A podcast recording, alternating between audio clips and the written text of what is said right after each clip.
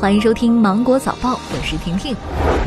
铁路延长退票时间至三月三十一号。中国铁路总公司表示，针对取走纸质车票现金支付以及取走电子客票报销凭证的旅客，退票时间会延长到三月三十一号。在这之前，都可以到车站退票。此外，针对武汉、湖北等已经关闭车站的地区，这些车站开放之日起三十天内都可以退票，最大限度方便旅客退票。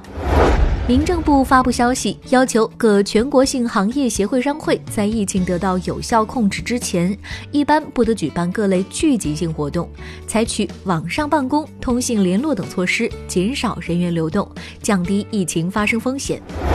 商务部发布通知，要求积极支持具备疫情防控条件的商贸企业，包括批发市场、超市、便利店、社区菜店等，尽快恢复营业。利用中小商贸企业经营灵活、贴近社区居民的优势，发挥分散购买、及时购买的作用。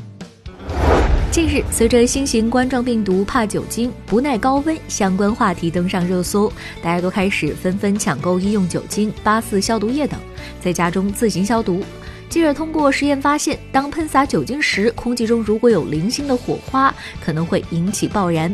专家建议，使用时最好使用擦拭法。擦拭时注意身边不要有高温和明火。针对部分地方出现降雪天气，居民出去玩雪会受到感染吗？中国疾控中心生物安全首席专家武桂珍表示，病毒主要是通过呼吸道传染。孩子们出去玩的话，最重要的是不要扎堆，其他的大家不需要那么紧张和惊慌。五八同城安居客发布二零二零年一月国民安居指数报告。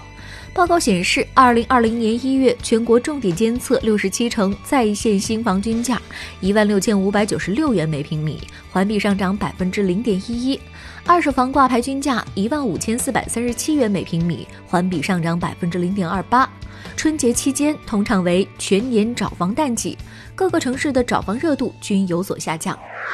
近日，多个微信群里广为流传这么一则消息，说非常时期，自来水厂在允许的范围内，在水中加大了氯气的注入。大家在用水时，特别是烧开水、煮饭用水，要把水装出来，最少静置两小时以上再用。经过核实，此消息呢为谣言。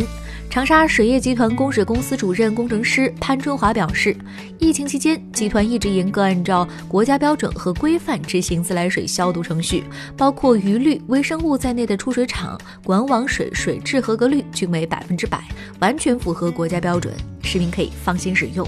如果静置两小时以上，空气中的细菌和病毒反而有可能会污染水质，造成二次污染。